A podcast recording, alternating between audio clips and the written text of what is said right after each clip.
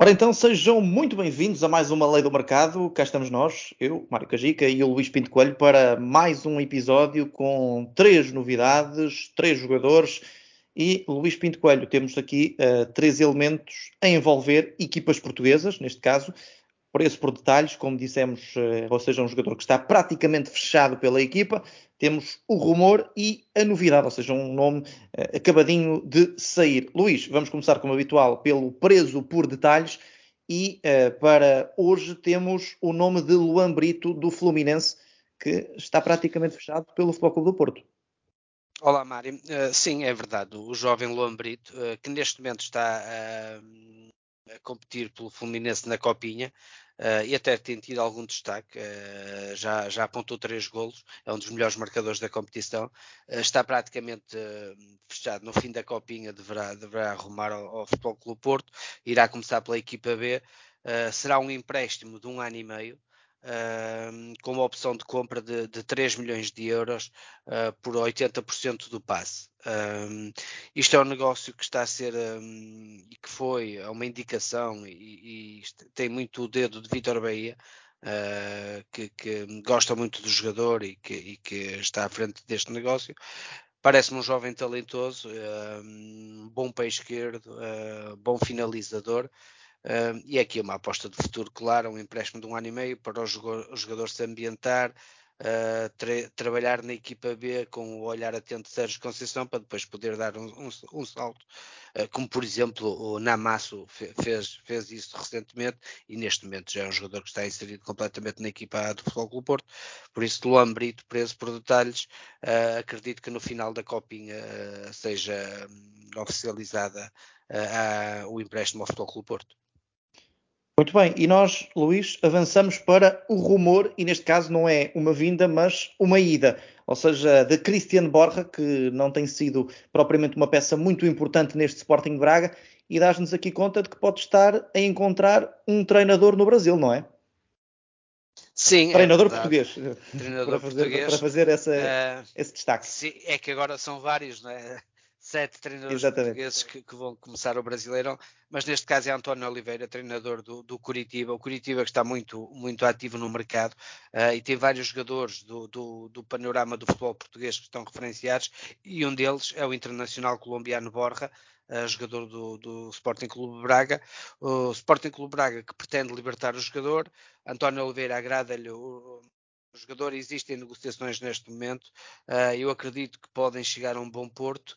Uh, porque há intenção do Braga de libertar o jogador, o jogador também quer jogar com maior regularidade e António Oliveira uh, gosta do jogador. Vamos ver aqui as questões salariais principalmente, porque Borja não tem um salário uh, muito baixo e o Curitiba também tem algumas limitações a esse, a esse nível, mas é, é um negócio que, que, que, se pode um, concretizar uh, na, nesta semana, início da próxima semana, uh, e parece-me aqui interessante até para, para o Curitiba um jogador de qualidade, um jogador que é internacional. Mas será colombiano. empréstimo, Luís, ou, ou venda? Eu acredito que possa ser empréstimo nesta primeira fase como opção de compra. Uh, vamos ver, eu acho que isso ainda está a ser trabalhado, está a ser negociado mas, mas à partida, o que o Braga pretende uh, já de imediato é libertar até a folha salarial, é? deixar de ter um compromisso salarial com o jogador e se depois puder encaixar algum dinheiro com a sua, com a sua venda, melhor ainda. Não será muito, porque o Curitiba não tem muita capacidade uh, pa, para grandes aquisições, mas acredito que se calhar um milhão de euros, um milhão e meio de euros uh, poderá andar por aí. Mas parece-me aqui interessante, até porque Borja pode permitir a António Oliveira, pode ser defesa esquerdo, numa defesa a 4, mas também numa defesa a 3 pode ser o, jogador a uh, jogar na o defesa central sobre o lado esquerdo, também tem essa capacidade, por isso parece-me aqui interessante. E vamos ter aqui, se calhar, nos próximos dias, mais algumas, algumas notícias sobre o Curitiba, que está muito atento ao mercado português. Muito bem, e nós, Luís, vamos fechar esta lei do mercado, mais uma, neste, neste caso são leis do mercado muito curtinhas, como já dissemos, uh, nosso, o nosso foco este, neste mês de janeiro é mesmo dar-vos o máximo de informação uh, no, melhor, no menor tempo possível, e por isso mesmo, Luís, temos ainda de falar da novidade, e a novidade envolve novamente o Sporting, tal como na última edição, Turmena, jogador do Sporting Braga, que está então a ser cobiçado pela equipa verde e branca. Hum, sim, o que posso dizer é que foi apresentado ao Sporting. Uh, é sabido que existem alguns clubes, principalmente do, do futebol turco, o Besiktas, que também estão interessados no jogador. Também é, é conhecido que, que, António Salvador não é fácil de negociar e a partir dele ao clube turco, por exemplo, uh, pediu, pediu algo na, na, cerca de 8 milhões de euros um valor a rondar os 18 milhões de euros para libertar Turmena. É sabido que Ruben Amorim gosta muito de atacar o mercado interno, uh, já não é a primeira vez que vai buscar jogadores ao Sporting Clube de Braga, vamos ver se, se, se ele agrada, parece-me que agrada uh, a Ruben Amorim, é um jogador que encaixará na perfeição uh, no que Ruben Amorim quer, quer um defesa central destro, rápido, Uh, e parece-me aqui que Tormena encaixa nessa, nessa, em todas essas características. Agora vamos ver se, se, se o Sporting chega a, esse, a, esses valores pedidos por António Salvador. Uh, Parece-me um pouco difícil chegar aos 8 milhões de euros. Talvez uh, possa 6 milhões, mas alguns mais 2 milhões por objetivos, algo por aí. Ou então ou até o próprio António Salvador baixar um pouco a fasquia e pedir um pouco menos.